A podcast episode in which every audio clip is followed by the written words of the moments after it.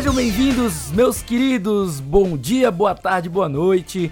Seja lá qual é o horário que você está nos ouvindo, estamos aqui começando aqui o centésimo décimo sexto episódio do A Semana em Jogo, a melhor fonte de informações para você saber o que rolou no mundo dos games nessa semana.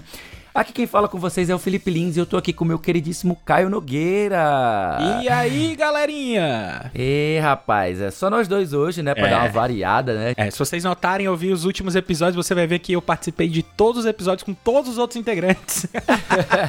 tá rotacionando, o Caio tá fazendo assim só É, o. rodízio, rodízio de- de- de né? host. Mas é, a gente, tá, a gente tá tendo alguns probleminhas em conseguir conciliar o horário de todo mundo, pra gente gravar todo mundo junto. Mas estamos fazendo o possível aqui pra gente não deixar de gravar e deixar vocês sem a sua dose semanal aqui de notícias com a melhor fonte, claro, que somos nós.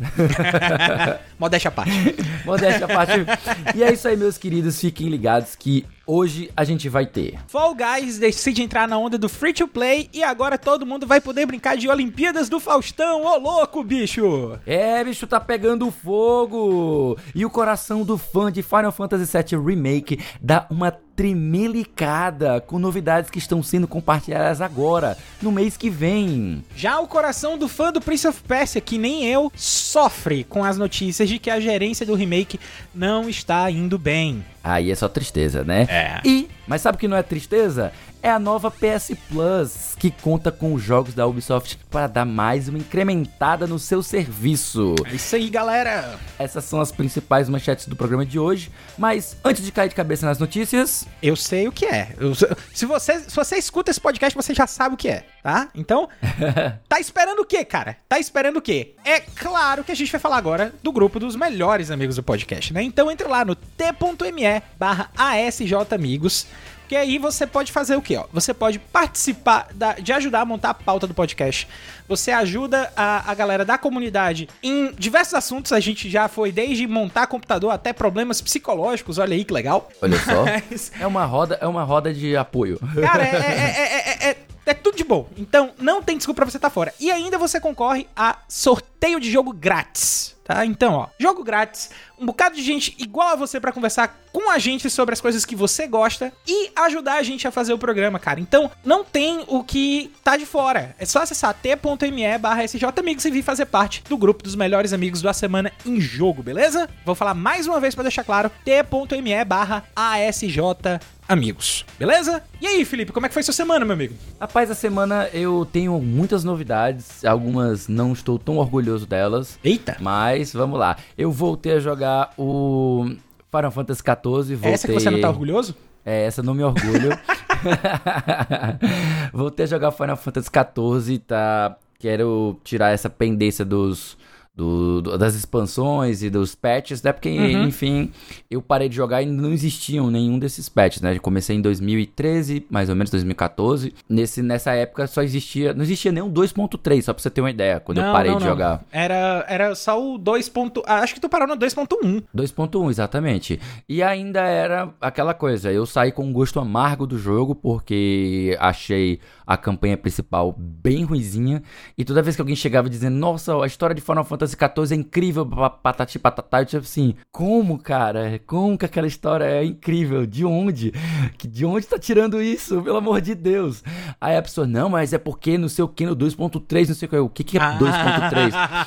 Ah, então a galera tá falando de uma coisa que eu não joguei, né? Então Uhum. eu sempre ficava naquela de voltar, não voltar. É, fiquei tentando por alguns anos que a, a Square Enix oferecesse a opção de eu recuperar a minha conta que era pré-Steam, né? Pra eu poder a- aproveitar ela e migrar ela para o Steam. Isso. Mas ela não permitiu de jeito nenhum, então eu acabei ficando de fora. Eu teria que comprar o jogo novamente. E eu fiquei, ah, vou ter que comprar de novo. Hum, Cara, eu não. lembro, eu lembro que na época dessa migração, eu acabei comprando uma licença pra mim do Steam, porque eu, eu jogava no Playstation, né? Eu jogava no Playstation Aham, 3. Eu lembro. Eu lembro que você jogava no PlayStation e a gente jogava no PC. gente. Isso. Aí, como eu jogava no PlayStation 3, eu ficava, não, mas quando eu tiver um computador, eu vou precisar. E o que é que aconteceu? Quando o jogo entrou na Steam, ele entrou de promoção e o jogo base ficou por 30 reais, que na época era a mensalidade. Aí o que é que eu o preço pensei? paguei- foi o preço que eu paguei nele. Aí Aí o, o que é que eu pensei? Eu vou pagar o jogo e vou ganhar a mensalidade. Pronto. Aí eu paguei a mensalidade. Ao invés de pagar a mensalidade, eu comprei o jogo no Steam, ganhei a mensalidade, então saiu como se eu estivesse pagando a mensalidade e ganhando a licença da Steam. Maravilha, Perfeito. né? É, e, aí, e aí você, como só tinha do PlayStation, você conseguiu migrar. E já eu, como comprei no PC, pré-Steam, né? Não conseguia migrar da PC não Steam para PC Steam. Ela não, não deu essa opção, só para quem comprou no console e tava migrando para o PC. Então É, eu fiquei de exatamente. fora e eu fiquei assim, porra, se não vai me oferecer essa opção, então eu não quero, não quero. E acabei protelando, protelando, protelando e essa semana agora resolvi voltar, né? Tô rushando a campanha principal, que continuo achando é uma droga. É, mesmo, é, é. ela deu uma mesmo ela- reduzida aí com, com- nos patches, né? Sim. Eles fizeram uma redução, enxugaram muita coisa da história, mas o base é, é bem. Vamos, vamos setar o mundo e colocar uma historinha besta pra você tentar entender aqui qual é a nuance do mundo. Porque, pra mim mesmo, a história só fica realmente muito boa Heaven's Ward pra frente. Pois é, e aí é justamente a parte em que eu tinha parado anterior a isso, né? Antes não, não havia Heaven's Sword na época que eu parei, nem, nem existia ainda. E é isso, tipo, tô aqui retomando, né? Ruxando, esse é ruim. Já tá mas vamos lá, eu já tô. Às vezes até é ruim de, de explicar, mas eu acho que eu tô em Little Ala Amigo. Ah, Little ó. Amigo, certo, certo. Eu já tô, acho que ela deve estar mais próximo do, do final que eu me lembro. Eu já tô mais ou menos nível 35 por aí. É, deve terminar vai- perto dos 50, é, por aí, né? por aí, por aí. Vai ter mais umas quests aí, algumas coisinhas, mas faz um instante. Dá, dá pra É, ruxar tranquilo. Não, é isso que eu tô tentando, ruxar o mais rápido possível pra poder chegar no material que, segundo as pessoas, é o que há de melhor nessa campanha. Mas é Uhum. isso. Além disso, eu também tenho terminei essa semana o Samus Returns, né, o remake do Return of Samus, né, que é um jogo original de Game Boy. Adorei esse remake, né? Joguei após ter jogado o Metroid Dread, então já, já tinha algumas coisas que eu já estava preparado que chegaram no Samus Returns, mas também foram aproveitadas no Dread. Ah, eu achei um jogo muito bom, né? No 3DS. Não se compara, pra mim, ele não se compara com o Dread. O Dread é bem melhor em muitos aspectos, mas se você compara com o original do Game Boy, eles fizeram um trabalho excelente de atualização e modificaram um pouco também até do level design. Então, jogaço aí, jogaço para quem não quer ter de jogar um jogo muito antigo para experimentar todos os Metroids, fica a dica de experimentar o Samus Returns. E por último, agora nesse nesse finalzinho da semana aqui agora, eu tô tentando ruxar o finalzinho, né, a reta final do Solatorobo, né, Solatorobo. Hum, Que é um joguinho de DS que tá pendente já há um tempinho, um RPGzinho muito competente da, Muito bom. Da mesma empresa CyberConnect, né? CyberConnect que, fa- que fez os jogos de Naruto, né? Então ele tem alguns elementos bem bacanas de gameplay que fogem do padrão, apesar de ser um jogo muito fácil, excessivamente fácil, mas ele tem uma história bacana, né? É bem anime, mas é tão anime que tem temporada 1 e temporada 2, só pra você ter uma ideia. tipo, é, não, não exatamente com o nome de season, né? Mas ele tem parte 1 e parte 2. Então a parte 1 você tem uma história completa, que aí você, nossa, acabou, acabou, o final vai ser assim abrupto. Aí então ele, aí ele muda a cor do céu, que é azul, muda pra vermelho, pra laranjado. E aí agora você tem a parte 2, é o capítulo 1 da parte 2. Eu, nossa, aí É. que interessante. Aí ele muda um pouco a tonalidade, ele fica um pouco mais maduro. Lembra um pouco algumas coisas do Final Fantasy VII, quando o Cloud descobre que ele, que ele, na verdade, as memórias dele são falsas e tudo mais. E tem toda essa parte, toda essa jogada aí. Nossa, dá uma guinada de maturidade diferente É, é do que porque eu estava ele foca, esperando. ele foca na origem do Red, né? Na segunda parte, o foco é, É, outro. Jogaste o Solatorobo? Eu conheço, eu conheço. Ah, legal. Ele foca na origem do, do Red, exatamente. No começo é bem aquele momento bem shonenzão. É, Nossa, nós temos é, que parar é, aquele monstro gigantesco É, se for pra Final Fantasy VII, é aquele negócio do, ah, não, mas antes de deter o inimigo, eu preciso contar minha história pra vocês. É, é. Não, mas assim, o inimigo foi derrotado, só que depois de derrotado aparecem outros outros é, é, inimigos, tipo que a missão dele era conseguir selar o Lares, né? Mas ele não Uhum. conseguiu selar o Lares, ele conseguiu só vencer num combate, e aí meio que ele foi destruído pra vir a ser é, ressumonado tempos depois, né? Então a- a- o plano original de alguns personagens era selar pra sempre, mas eles não conseguiram. Aliás, era, não era selar, era destruir. Isso foi mal, eu Uhum. inverti a ordem. Mas eles não conseguiram o plano deles, e aí a história tomou uma outra guinada. Eu, nossa, não tava esperando por isso, mas muito legal. Mas e você, Caio? Eu já falei bastante de mim. Cara, Me conta a minha foi semana, semana. minha semana se reduziu. Não foi nem a The Division, não. Não, eu parei com The Division essa semana, tá? Mas foi Stardew Valley. Exatamente pelo mesmo motivo pelo qual você voltou ao Final Fantasy XIV. Por quê? Eu joguei Stardew Valley no 1.0, né? Uhum. E o jogo já teve tanta modificação, mas tanta modificação que ele tá é outro outro, jogo. jogo. Totalmente outro jogo. E eu posso dizer com convicção que é o melhor simulador de fazendinha que eu já joguei na minha vida. Certo? Tô aí agora esperando chegar o simulador de fazendinha do Final Fantasy XIV, que vai ter simulador de fazendinha, e eu vou deixar de salvar o mundo pra cuidar das minhas vacas, pra cuidar dos meus bichinhos, com certeza, tá? Mas olha, cara, Stardew Valley me pegou de um jeito que nem eu, nem eu entendi até agora como, como é que eu passei tanto tempo pra jogar essas atualizações, porque é muito bom, cara, muito bom mesmo, muito bom mesmo. Tô totalmente apaixonado de novo por- pelo, pelo Stardew Valley. Cara, eu tenho uma história interessante de Stardew Valley. A minha irmã, ela comprou o Switch dela, né? Uhum. E ela disse, ah, me indica alguns joguinhos pra jogar. Aí, tipo assim, aí eu pensei assim, Nintendo. Aí eu recomendei o, o próprio Animal Crossing, né? Aí ela, ela pegou Animal Crossing e ela É, disse assim, inclusive eu "Ai, vejo que jogo muito, vejo muito a Ivna jogando Animal Crossing, cara. Pois é, e ela disse, ai, que jogo maravilhoso, não sei o que, não sei o que, não sei o que. Aí ela perguntou,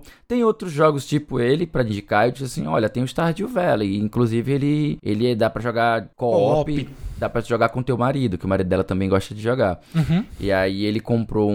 um, um um Switch Lite, né? Eles moram lá no Canadá. Ela começou a jogar o Stardew Valley e ela achou absurdamente melhor do que o Animal Crossing. Aí eu que que massa, hein? E ela, tipo, nossa, amor, e é muito legal, né? Porque um jogo indie ganhar tanto É, reconhecimento assim muito é bom. muito foi, legal. foi um trabalho velho. muito bom lá do pessoal da Chucklefish. Hum, e nem é da Chucklefish PS, a Assim, Chucklefish é, ela é, é, é um publisher. desenvolvedor, né? É, foi e um aí ele- cara que fez. Isso, exatamente. Aí teve a galera lá da, da- da- Depois, quando foram fazendo as atualizações, ele chamou a atenção lá da Chucklefish, aí acabou entrando. Isso, exatamente. É, mas eu, eu lembro. Mas, é, é, pois é, o trabalho, o trabalho em si com o jogo todo, tanto a, a questão do desenvolvimento do jogo sozinho, até a Uma cooperação que a distribuição, Chucklefish fez, Aham. é, é- é fantástico, cara. É, É muito, demais, muito cara. bom, muito bom. Mas sabe o que é muito bom, meu amigo Felipe? Eu sei. O que é? A, a vinda do primeiro bloco da semana em jogo.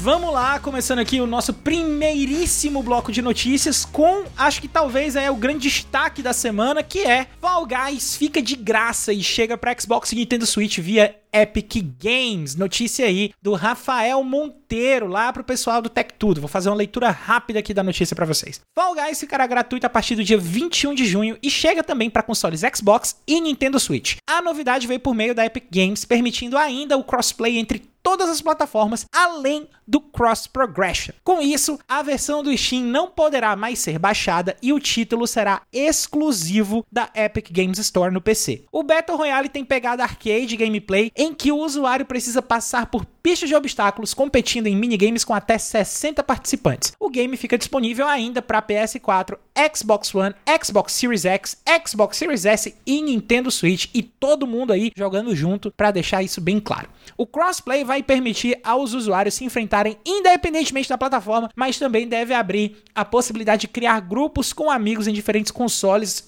ou PC. Já o Cross Progression fará com que todo o seu jogo fique atrelado à conta Epic, permitindo acessar o save a qualquer momento em qualquer plataforma sem deixar os seus itens para trás. O lançamento gratuito acompanha ainda a nova temporada grátis para todos, que é a temporada Free for All, com um passe de temporada pago que garante itens cosméticos através de 100 níveis de desafio. Também chega ao título uma nova moeda que são os Showbucks e vai ter também progressão gratuita. Cara, se você não joga Fall Guys, é a hora, tá? Porque é, é- surreal. O que, é que você acha desse movimento aí, Felipe? Você acha que, que foi ousadia demais da Mediatonic?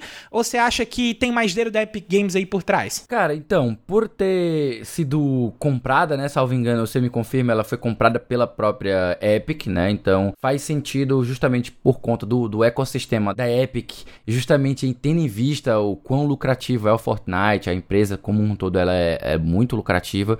Então ela tem condições de ter um movimento nesse sentido. E para mim, acho que a, a, coisa mais impactante não é ele estar free to play, mas ele ter o crossplay entre todas as plataformas. É um movimento que foi feito com Fortnite e agora também acompanha o próprio Fall Guys. E eu acho que é é tipo assim, é o cenário ideal. Quando você pensa no free to play, ele é mais interessante para atrair novos jogadores, né? E também para manter os novos jogadores, os jogadores que não querem ficar gastando dinheiro. Mas a gente sabe que, especialmente aqui no mercado brasileiro, o consumidor brasileiro ele gosta muito de jogos free to play porque ele não tem essa barreira de entrada e ele acaba curtindo muito, se apaixonando muito pelo jogo, se envolvendo, dedicando muitas horas e como gratidão ou até mesmo por vontade vontade de estar de, de tá lá é, aproveitando é, esses cosméticos, ele investe bastante, mesmo que seja um pouquinho por mês, mas ao longo do tempo vai acumulando e muitas vezes acaba sendo mais vantajoso financeiramente para a empresa esse, esse, essa entrada de dinheiro constante durante um largo período de tempo do que apenas uma, o pagamento único que é a compra do jogo. Então, meio que é, é um movimento bom para todos os lados, tanto para a empresa é mais interessante porque ela tende a angariar e manter os jogadores, inclusive com essa, essa possibilidade de você fazer uma, uma festa mais particular, entre aspas, você fazendo um grupo é, com, com várias pessoas em vários consoles e também até você permitir que vários tipos de jogadores em vários consoles estejam participando da, da brincadeira, o que torna tudo muito mais prazeroso para grupos de amigos heterogêneos, né, com consoles diferentes e não todos no mesmo, na mesma plataforma. Mas e você, o que, que você pensa sobre isso? Cara, é, eu vejo que realmente tem, tem muita força da Epic, porque é, é o mesmo modelo de negócio do Fortnite. É a mesma coisa, uhum. mesmíssima coisa. Fortnite também tem cross progression, também tem o a questão de ser free to play. O Rocket League, quando a Psyonix se juntou à Epic, também ficou da mesma forma, né? Uhum. Então, é, era de se esperar que o Fall Guys fosse acontecer isso. Eu acho que para ele terminar de estourar de vez, só faltava ter anunciado a versão mobile, né? Então, é, se, se lançasse para celular, é, era o, o, o, o, golpe de mestre, é, digamos assim, uhum. assim, principalmente para pegar aqui no Brasil. E não digo só, nem digo celular, mas mobile como um todo, para também abarcar os, os tablets e tudo mais, né? Exatamente. A grande vantagem é porque, assim, aconteceu recentemente uh, no Fortnite, principalmente com a entrada do Xbox Cloud Gaming para celulares. Como o Fortnite é um jogo gratuito para jogar, o que é que a Epic fez? A Epic conversou com o pessoal do Xbox Cloud Gaming e falou: Ó, oh, a gente não quer que as pessoas paguem o Xbox Cloud Gaming para jogar Fortnite. E a Xbox concordou, porque aí o dinheiro vem das microtransações dentro do Fortnite. Então, se você não paga o Xbox Cloud Gaming, você pode jogar Fortnite no seu celular de graça. Não tem problema nenhum. E seria muito legal se a Mediatonic fizesse a mesma coisa. Porque aí você poderia jogar o Fall Guys no seu celular, de graça, junto com toda essa galera. Aí, meu amigo, aí é, é tchau e é, é tchau e benção, né? Como a gente fala aqui, é só só abraçar o jogo e curtir com, a, com os amigos. Mas volta aqui o meu conselho, cara. Se você não joga Fall Guys, você sempre que jogar e nunca teve chance, tá na hora, o momento é esse. Quando for em junho, ó, já tá rolando aí uma pré, um pré-registro, tem a campanha de pré-registro. Quanto mais gente se pré-registrar, mais coisa eles vão liberar no jogo. Então, corre, faz o pré-registro, se prepara aí, porque em junho você vai estar com seus amigos jogando ali as Olimpíadas do Faustão. Mas sabe que você também precisa se preparar para junho? Que, meu amigo? Que prepara teu coração, meu amigo. Ai, porque, meu amigo. Porque tá chegando, sabe o quê?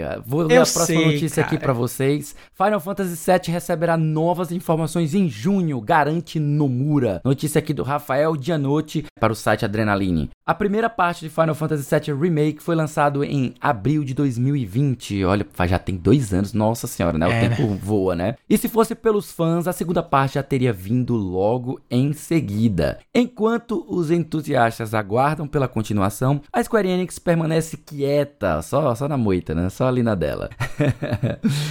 Porém, Tetsuya Nomura, meus queridos, diretor do jogo, disse que mais informações sobre Final Fantasy VII serão divulgadas agora no mês que vem, em junho, em comemoração aos 25 anos do jogo original. Em uma live stream sobre Final Fantasy VII The First Soldier, um título mobile que está saindo agora, Nomura diz que irá revelar mais sobre o universo Final Fantasy VII, embora não tenha mencionado o que especificamente. Só podemos imaginar que existe a chance, tá? É uma chance, é uma, uma especulação, tá, gente? Da revelação da parte 2 do remake de Final Fantasy VII, no qual o Nomura é o diretor. O próprio Nomura já tinha dito no começo desse ano que as novidades sobre o segundo capítulo de Final Fantasy VII Remake seriam compartilhadas ainda em 2022. Em relação aos jogos baseados no título original de 1997, somente o remake, o Ever Crisis e o Final Fantasy VII The First Soldier são os jogos conhecidos em desenvolvimento dentro do universo de Cloud e Sephiroth. E aí, Caio, você acha que realmente a gente vai ter a, as informações da parte 2 agora? Ou tu acha que eles vão vão nos dar uma rasteira e vão falar sobre o Ever Crisis? Eu acho que eles vão lançar o Final Fantasy VII The Second Soldier. The Second Soldier. Não, aí, cara. é, aí é machucar demais esse pobre coração. né?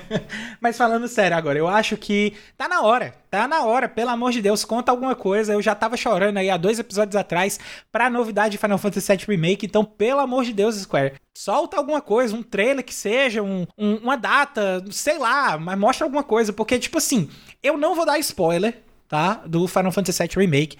Quem jogou sabe como o jogo terminou. A gente tá esperando um bocado de resposta. E é, eu tenho uma teoria que eu, inclusive, já conversei com o Felipe sobre possíveis acontecimentos, o que é que o, que é que o próximo jogo pode oferecer para os jogadores. Agora, se os jogadores vão ter mente aberta para aceitar ou não, aí é outra, é outra conversa. É. Eu tô querendo, eu tô querendo pagar pra ver. Eu, tô ach... eu achei interessantíssimo o que aconteceu em Final Fantasy VII Remake. É, quero que quero ver aonde é que isso vai dar. Né? E quero entender melhor o, o, o significado do, da vinda do segundo jogo, né? De, de ter outros capítulos aí. Então, eu tô querendo essa notícia já faz muito tempo. Então, vamos ver aí o que é que vai vir. Junho tá prometendo muito anúncio bom. Espero que Final Fantasy VII Remake 2, que eu vou chamar isso, acho que não vai ser esse nome, mas eu espero que ele seja é, mostrado.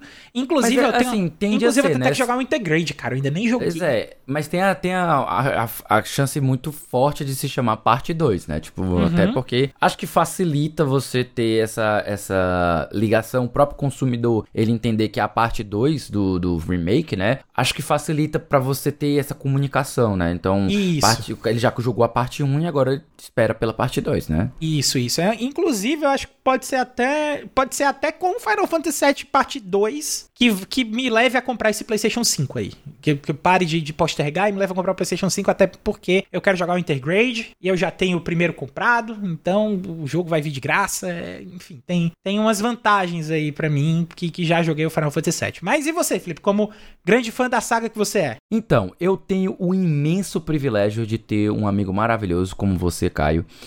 E quando você comprou o Final Fantasy VII Remake, eu tive a oportunidade de jogar com a gente fazendo o, o compartilhamento de conta, né? Então a gente tem essa possibilidade e nós conseguimos jogar o Final Fantasy VII logo no começo, né? Eu não pretendia comprá-lo porque eu, eu não gosto de comprar jogos que não sejam totalmente exclusivos em consoles, eu só compro especificamente se não existir uma outra maneira de jogá-lo, né? E eu sabia que pelas informações da própria Square Enix ele iria vir para o PC em algum momento, como de fato ele veio, né? Ele chegou na Epic um ano e seis meses depois, praticamente, mas chegou. Eu poderia ter esperado até agora para jogar? Poderia. Teria teria ficado com muita vontade, teria pegado muitos spoilers, ou até mesmo perdido a discussão, né? Não teria participado do zeitgeist da conversa Uhum. assim que ela saiu. Mas que bom que, graças a, a compartilhamento de conta, a gente conseguiu jogar e já conversar logo no lançamento. Já pra parte 2, se ela não for sair para o PlayStation 4, que é uma forte possibilidade, né? Muito provavelmente eu irei acabar ficando de fora e vou ter que realmente esperar até o lançamento para o PC. Então, inevitavelmente, né? Eu, Não, amigo, aí, bom. aí existe, aí existe uma outra coisa chamada compartilhamento de console. É, o empréstimo de consoles, né?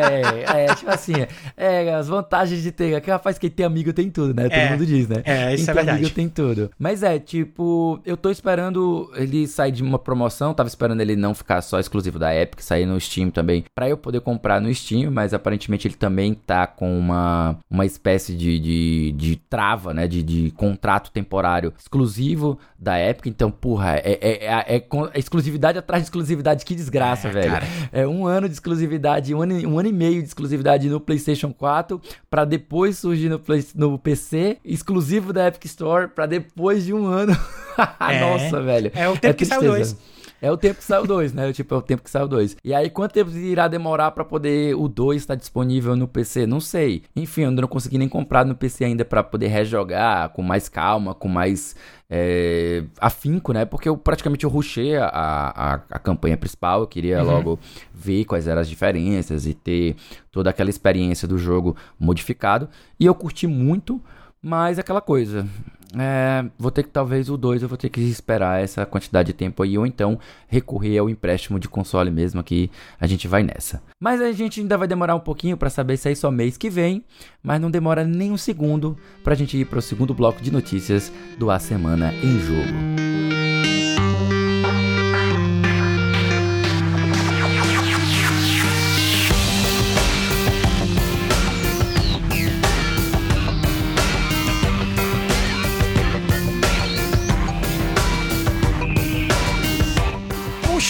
O bonde, vamos nessa que o segundo bloco tá começando logo com pé direito aqui, com Ubisoft não teria gerenciado bem o remake de Prince of Persia, dizem os devs. Notícia do Jean Azevedo para o meu PlayStation. A troca de estúdios para a produção do remake de Prince of Persia The Sands of Time parece ter sido motivada por uma falha de gerência da Ubisoft. De acordo com as fontes ligadas aos devs da Ubi Pune e da Ubi Mumbai, a publisher deixou a desejar na produção do game, já criticado pelos fãs desde o trailer lançado em 2020. As informações mais recentes compartilhadas pelo portal 0451 Games indicam como o desenvolvimento não atingiu os patamares desejados. Segundo uma das pessoas envolvidas, a ambição do inexperiente Jean-Philippe Pichot esse sobrenome é maravilhoso.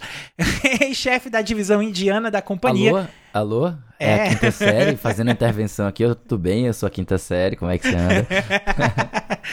Ex-chefe da divisão indiana da companhia resultou em uma série de problemas. Dentre esses contratempos, os devs foram induzidos a usar engenharia reversa nos cenários do jogo original, Nossa. utilizando o motor gráfico Envil Engine de Assassin's Creed Origins. E de alguma forma, eles precisaram encaixar as animações do príncipe nos moldes de Bayek, que é o protagonista do Assassin's Creed Origins. Outro ponto interessante citado pela fonte foi a entrega de apenas um documento de 10 páginas para lidar com a Envil Engine. A falta de supervisão da própria Ubisoft no projeto teria sido o principal motivo da baixa qualidade apresentada no trailer de revelação do game. Cara, eu tô muito sentido porque eu sou muito fã de Prince of Persia, muito fã. E, ah, assim, eu até tinha gostado de algumas coisas do trailer que tinha aparecido. Pra mim, não tava tão ruim quanto o pessoal tava pintando. Mas essa notícia do da troca de estúdio e do porquê da troca de estúdio me deixou com o coração muito partido. Felipe, eu sei que você gosta de Prince of Persia também. Adoro. Você tá da eu mesma viúvo, forma? Sou viúvo de Prince of Persia porque depois que começou Assassin's Creed, a Ubisoft esqueceu completamente o nosso querido príncipe fazedor de parkour e lutador de espada. É. né? É,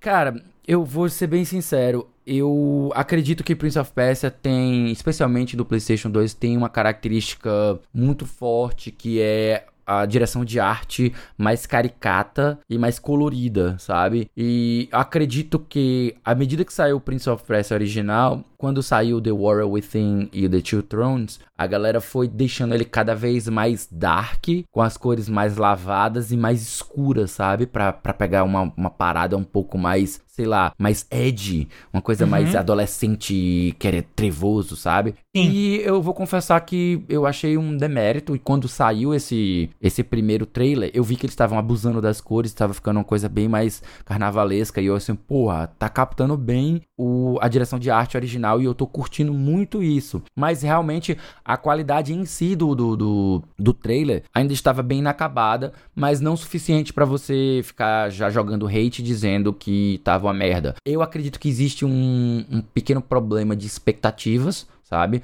Uma parte do público quer de fato, assim como eu, que ele seja colorido, que ele seja mais caricato, que ele mantenha esse aspecto mais, digamos assim, até carnavalesco, né? Uhum. E quando e tem uma outra parte da, da, da fanbase que quer algo mais dark, mais sério, mais realista, fotorrealista, tá ligado? Então a gente entra num conflito de interesses e eu acho que a, a Ubisoft ainda não tomou uma decisão definitiva, ainda não apresentou de de fato o que, que ela quer, né? Tipo, o, o trailer ficou meio a meio, eu achei. Nenhum, nenhum outro. Não sei se é exatamente isso que ela quer perseguir. E a gente tem essas notícias, né? Tipo, elas são, são coisas de. de procedimento, né, de processo. A gente já viu várias empresas que, que tiveram problemas durante a produção de um jogo, como a própria Nintendo teve com o Metroid Prime 4, que era tava de uma empresa, foi pro outro. O próprio Final Fantasy VII Remake que a gente falou, ele tava nas mãos da CyberConnect 2 e depois a, a própria Square removeu eles do projeto e resolveu tocar eles mesmo.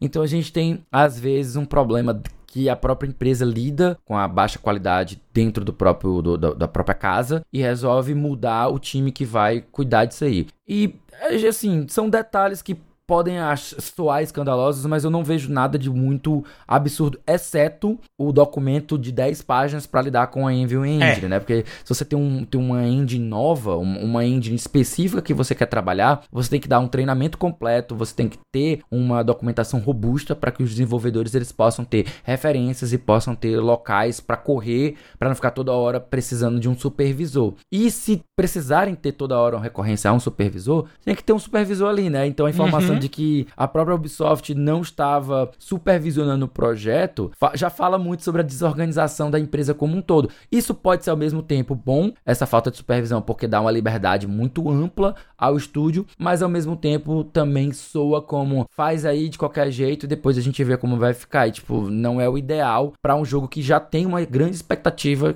exatamente por ser um remake da, da fanbase. Então, tô, tô, a galera cria expectativas e quer alguma coisa de qualidade e fica aquela, aquele sentimento ruim, né? Tu também tá com esse sentimento ruim, Caio? Cara, tô, tô. E o, o pior é porque, assim, a gente acompanha das últimas notícias, a gente sabe que a bagunça na Ubisoft não é pequena. Não, né? Não. A gente sabe que tá tudo bagunçado, tá uma loucura. Saiu notícia de que a Ubisoft pode ter interesse em ser vendida e em ser, compra, em ser comprada, em, é, em ser comprada, né? e em, alguns dias depois a, a, saiu uma notícia de que a própria família Guillemot, que já é dona da Ubisoft, quer comprar a Ubisoft. É. Então da, daí você vê o tamanho da confusão, meu amigo. Não, não, é, tem muita coisa dentro da Ubisoft que eles precisam se organizar. E detalhe acho... que o próprio Guillemot, né, o Yves Guillemot, ele também está envolvido em alguns da, das denúncias e escândalos que estão que estão correndo internas dentro da da, empresa e envolvendo também é, pessoal de fora. Então, a empresa tá num mar de merda assim, viu? Cara, é, é, é, é bem triste. É bem e falando triste. até em mar de merda, lembrando todo o drama do, do Skull and Bones, né? Tipo... E... Cara, é, é, se você for pegar para fazer conexão, você vê que tá tudo conectado. É tudo, é tudo a mesma bagunça. Uhum. Agora, o problema é, é que, assim, é, eles estão deixando... Tá começando a ficar muito aparente a, a, a, a sujeira embaixo do tapete na Ubisoft. Hum. Porque já faz faz tempo de que eles estão para lançar alguma coisa realmente sólida que faça, a, a, a, que faça algum impacto grande no lançamento e que tenha uma robustez, né? Por exemplo, deixa eu comparar aqui com o começo da geração do PlayStation 3, em que eles lançaram Assassin's Creed, em que teve um impacto porque era o primeiro jogo da série, era uma série mais revolucionária e tal, e, e tanto que Assassin's Creed tem um legado, né? O primeiro jogo não é o melhor jogo, obviamente não é o melhor jogo. Se você joga cinco, cinco etapas do jogo, você já jogou o jogo inteiro, você não precisa jogar uhum. 13, né? Então, não é o melhor jogo e tipo assim, mas ainda assim, pela, pela coisa que tava acontecendo acontecendo teve um impacto. Aí teve Assassin's Creed 2, que já foi bem melhor no quesito da questão de progressão, enfim. E aí foi tendo declínio, né? Foi se caindo, caindo a qualidade, e hoje a gente tá nesse ponto aí em que a gente não sabe se a Ubisoft quer lançar jogos single player robustos, se ela quer investir em jogo live service. A única coisa que realmente que, que tá dando dinheiro pra Ubisoft hoje em dia, eu acho que é Rainbow Six Siege, né? Eu acho que só. É capaz assim, que Assassin's Creed também esteja dando ainda, cara. Os, não, não, eu falo de, assim, de grana violenta, estilo, estilo ah, tá. muito dinheiro mesmo, entendeu? Eu acho que é só Rainbow Six Siege por causa do cenário competitivo, porque é, um, é, é uma campanha interessante, assim, de, de competição, é, é um formato de competição bem interessante. Então eu acho que o Rainbow Six Siege é o que tá segurando as pontas ali, mas a Ubisoft precisa lançar alguma coisa urgente. E para lançar alguma coisa, ela precisa organizar a casa. Não dá para ficar essa bagunça aí até o.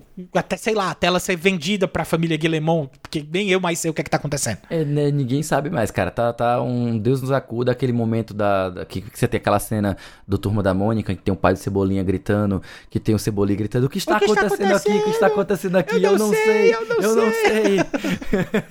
é o que a gente tem de notícia da Ubisoft. E assim, é, a, a, nossa próxima notícia também envolve a Ubisoft, tá certo?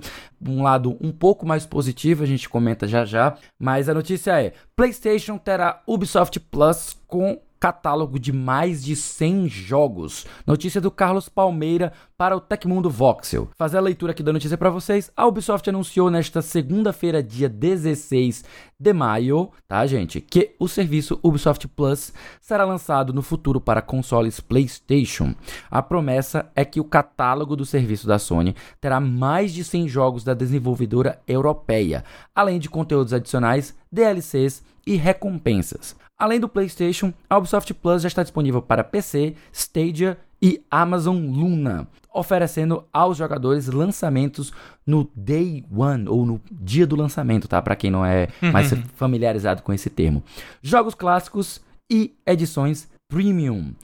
Também já foi anunciado que o serviço chegará aos consoles Xbox. Ainda não foi anunciado oficialmente uma parceria com o Game Pass, tá, gente? Mas é assim que o serviço chegar, há a possibilidade também dele ser associado, dele ser incorporado ao Game Pass. Há chance, tá? Isso aqui é especulação nossa. É. Não tá na notícia. Continuando a notícia, a empresa também revelou que o console da Sony terá uma nova plataforma que se chamará Ubisoft Plus Classics que será integrada na nova PS Plus e é uma seleção de jogos populares, incluindo os mais vendidos. Estão nessa seleção nomes como Assassin's Creed Valhalla, The Division, olha aí o Caio aí, o The Division, nosso representante oficial. Ai, gente! E For Honor, que é outro jogo aí da, do catálogo da Ubisoft, né, gente? É, Caio, eu sei que a gente, nós, eu e você, eu, eu conheço você há, sei lá, 20, 30 é, anos. Vida sei, toda, vamos dizer. Vida toda, né? Então,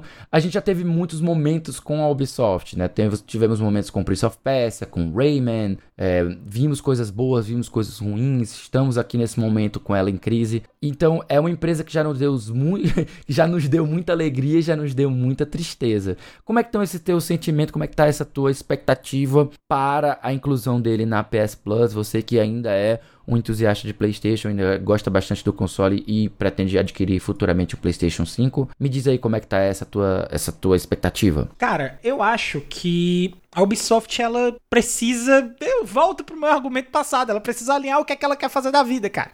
Porque, ó, a gente tava falando na, na, notícia passada, nos comentários passados, de que a Ubisoft estava investindo em live service e que ela tava lançando jogo atrás de jogo, dizendo que ia ser eterno e tal. E já teve muito jogo cancelado, já teve jogo que, que, que ela prometeu que ia ser eterno e não é. E agora ela entrou nessa questão do Ubisoft Plus, né? E por que é que não tá organizado? Porque ela, tá, ela viu um movimento que a, que a Microsoft fez de lançar os jogos dela no serviço de catálogo por assinatura e ela falou: tá aí, isso dá dinheiro, vou fazer a mesma coisa. E é, a Ubisoft ela tá atrás de, de farmar esse dinheiro todo aí que as outras empresas estão fazendo. Só que a Ubisoft está tão bagunçada que ela não tá conseguindo se estruturar direito para poder farmar essa coisa, tá? Foi assim que nasceu o Ubisoft Plus. Essa é a condição do Ubisoft Plus agora, porque a assinatura dele é 45 reais e é só Nossa. jogo da Ubisoft, tá? Então não tá valendo, tá? Não, não, não tá valendo em conta no modo que está agora. Agora vamos para análise da notícia, porque a notícia fala que ele vai ser lançado tanto no PlayStation quanto no Xbox. E como é que vai ficar isso? Para mim, vai funcionar bem mais ou menos no molde que é o que era o EA Vault, né? Os jogos lá da EA, o serviço de assinatura da EA, e que já está integrado no, no Xbox Live, no serviço do Xbox Cloud Gaming também, no Game Pass, e é uma cartada muito boa, porque você adiciona jogos de peso de uma third party, de jogos que têm um certo respaldo, né? E eh, entrando mais jogo nesse formato, tranquilo. Não sei como vai ficar ainda direito na PlayStation Plus, porque a gente sabe que a PlayStation Plus ela não vai chegar da forma que está sendo anunciada para o mundo todo, ela não vai chegar no Brasil dessa forma. Não vai, então, não vai contar com a parte de, de, de cloud gaming. De cloud gaming, isso pelo menos é. não inicialmente, a gente não sabe. Tem uma diferençazinha aí também é, na questão do formato dos jogos que vão poder ser baixados dentro dessa assinatura. Então a gente precisa não colocar o carro na frente dos bois, continuar observando para ver no que é que vai dar, né? Uhum. A inclusão de jogo em qualquer tipo de catálogo, qualquer que seja o catálogo, é bom porque é mais opção. Né? Não espero que os preços anunciados vão ser aumentados. Acho que não. Tá, o jogo nem, o sistema nem lançado foi ainda para estar tá falando em aumento.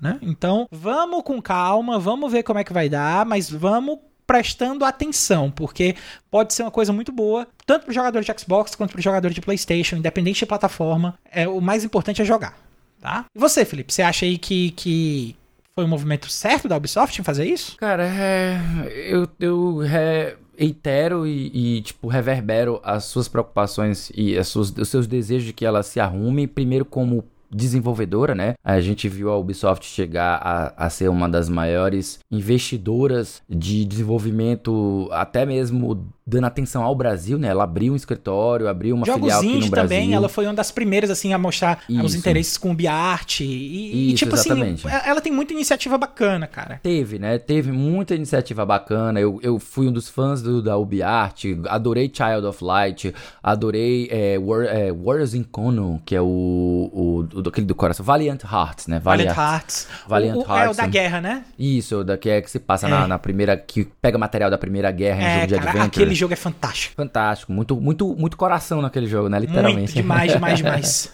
Então, eu, eu, eu sou um bocado triste com o, o modelo que a Ubisoft ela tá se perseguindo hoje. Ela praticamente abandonou esses jogos menores, ela tá vivendo de AAA e até a gente pode esquecer, eu vou logo lá avisando, pode esquecer é, Beyond Good and Evil 2, né? O, o, o, o Michael Ansel, o Michel Ansel, nem trabalha mais com a Ubisoft, né? Então, eu acho que esse jogo já virou Vaporwave há muito tempo, né? Já, já, é, já é Vapor há muito tempo. E é aquela coisa, eu não, não tenho expectativas positivas hoje em dia da Ubisoft. Eu espero somente mais e mais do mesmo. Então, quem jogou um jogo dela, os subsequentes são iguais. É só mais e mais do mesmo. Ah, muda a historinha e tal. Hum, beleza, muda alguns detalhes aqui e acolá. Quem acompanha Assassin's Creed como a gente, é desde o primeiro, Assassin's Creed 1, 2, 3, 4 e tipo, nossa, ela começou a tentar dar umas modificações na fórmula, mas ainda é muito a, a fórmula ainda é muito repetitiva desde o primeiro. Acho que o pior Assassin's Creed que eu já joguei foi o primeiro. Né, Foi, foi. Em matéria Pra de mim também. repetição. E ela veio melhorando um bocado, mas ao mesmo tempo, depois que você jogou o 2, o, o, o Brotherhood, o. Logo em seguida tem o. o Eu acho que é, do Brotherhood pra frente foi, foi, foi muita, foi muita Pois queda. é. Aí tem o Revelations, Syndicate, o Unity. Nossa, ela abusou tanto dessa franquia enquanto ela foi esquecendo Prince of Persia, foi esquecendo, esquecendo o Rayman, que teve, depois do Legends e do Origins, não teve mais nada, né? Tipo, Uhum. ela meio que abandonou a, a, a franquia também e deixou lá dormindo. E, tipo, não necessariamente é uma, uma franquia super foda da, da Ubisoft, mas jogos menores a preços menores e escopos menores são também valiosos, tá? Porque você não precisa Com passar certeza. 80 horas em todo o jogo. Você pegar um joguinho bom da Ubisoft que vai te divertir por 10, 12 horas, você vai pagar um valor mais baixo, tipo, pra mim é atraente, sabe? E ela não faz mais isso. Então, quando ela inicia um processo desse e vai colocar os jogos na PlayStation, olha, muito bom pra quem é super fã da Ubisoft. Acho que é maravilhoso. Essa, essa, essa aqui é a minha, é a minha análise superficial. Mas pra quem tá há muito tempo acompanhando a empresa, eu me sinto desestimulado a continuar dando apoio à empresa, por mais que por mais que ela continue fazendo jogos, os jogos dela ainda sejam de extrema qualidade técnica, blá blá blá e tal, mas Pra mim, eles são simplesmente mais e mais e mais do mesmo. E a criatividade mesmo, ela abandonou já tem um bom tempo. Cara, deixa eu dizer aqui que verdade seja dita, pra gente ver novidade da Ubisoft, vai demorar ainda um bom tempo aí pra poder chegar. Mas e se eu quiser saber, Felipe, o que é que vai sair na semana que vem, cara? Eu faço o quê? Ah, meu querido, isso é muito, mas muito fácil. Basta você colar na lista aqui com os lançamentos da semana que vem, que a gente do A Semana em Jogo preparou pra vocês.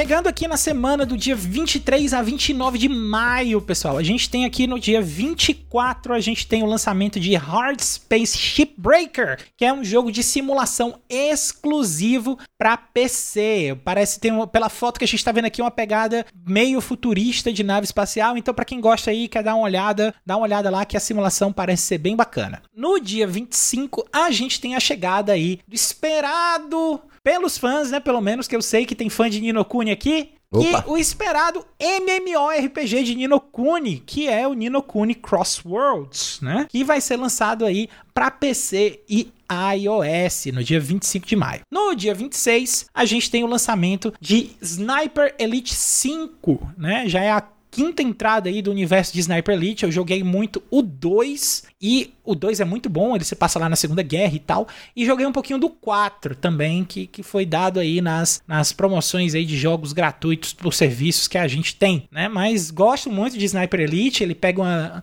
Ele tem uma preocupação em passar um pouquinho de realidade na questão do tiro, então não é só um jogo em que você precisa você sair atirando feito louco, não. Você realmente tem que prender a respiração, pensar na, na, na gravidade, na cadência da bala. Então tem uma cabecinha a mais aí para você jogar Sniper Elite 5. Se você tem interesse, vai estar sendo lançado aí no dia 26 de maio para PlayStation 5, PlayStation 4, PC, Xbox Series e Xbox Series S, tanto X quanto o S. No dia 27, a gente tem o lançamento aí de Kale the Kangaroo, que é o reboot do jogo feito agora pro ano de 2022, tá? Eu Kale nunca the... nem ouvi falar do original, pra ser Kale sincero. Kale the Kangaroo, cara, pra te, pra te bater a real, Kale the Kangaroo, ele é um jogo que foi lançado, se eu não me engano, lá no PS1, tá? Acho que Nossa. em na verdade, ainda, ainda antes, não, foi depois, depois, foi PlayStation 2.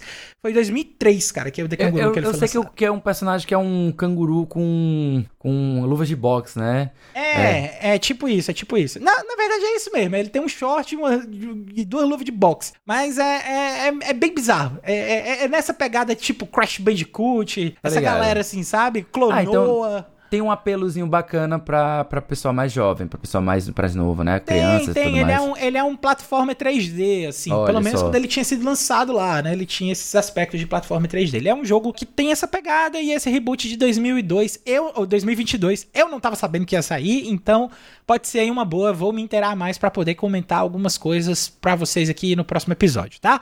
Também vai ser lançado aí para PlayStation 5, PlayStation 4, PC, Xbox Series, Xbox One e Nintendo Switch, ou seja, é o nosso kit a porra toda. E no dia 27 também a gente tem, não é um reboot, mas é um compilation de um jogo classicíssimo dentro do mundo dos videogames, que é Pac-Man Museum, né? Uma compilação dos jogos de Pac-Man lançado aí para PlayStation 4, PC, Xbox One e Nintendo Switch, tá? Não tá sendo lançado na geração atual, tá aí nas gerações passadas e PC, além do Nintendo Switch, que é o console híbrido do negócio, né? E além aí de todos os jogos da semana que a gente citou aqui, o quarteto da semana em jogo, tem mais um monte de conteúdo para você ficar ligado. Toda sexta-feira tem episódio novo do Vale a Pena Jogar com o nosso queridão aqui, o Davi do Bacon, trazendo uma review de um jogo que ele acabou de zerar. De segunda a sexta-feira você pode acompanhar o nosso queridíssimo carioca mais cearense de todos, que é o BE Dabu, lá na Twitch, a partir das 6 horas da noite, para jogar Destiny 2, além de vários outros jogos, galera. Então, é só acessar twitch.tv barra BEDABU. Exatamente, lá no Spotify você encontra um monte de conteúdo produzido pela galera do Cast Potion. Olha só, tem eu, tem o Caio, tem o Rian, tem o Dudu. Dudu, olha, do Indo e Voltando, olha só, é, os primórdios é, pra quem não sabe, o Dudu Indo e Voltando gosta de videogame também, viu? É, é, é aquele podcast com aquele conhecido papo catedrático sobre videogames. E você pode acompanhar também mensalmente esse que acabou de vos falar aqui, cara, o Felipe Lins, porque ele também participa das lives do dos podcasts de várias outras produções lá com a galera do Memória Random, tá? Então, se você quiser dar uma acompanhada, você acessa, você procura por Memória Random, tá? Com M no final do RAM, tá? E procura em qualquer plataforma de podcast, lá na Twitch e no YouTube, que com certeza vai ter um conteúdo deles lá de primeira para vocês.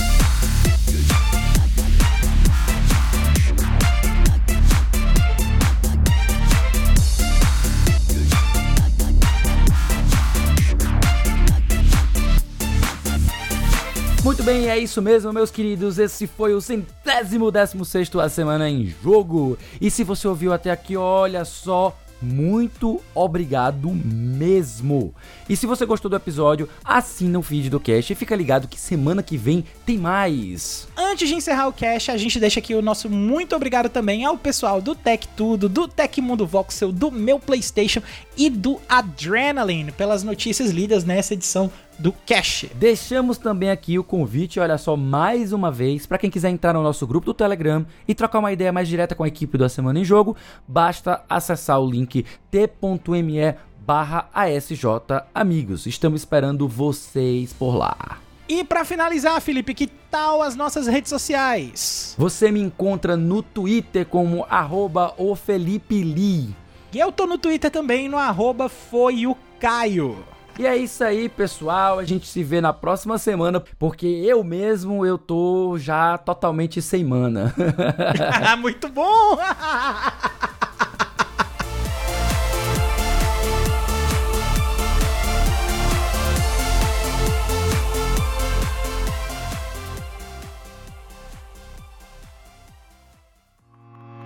Este podcast foi editado por Felipe Lins.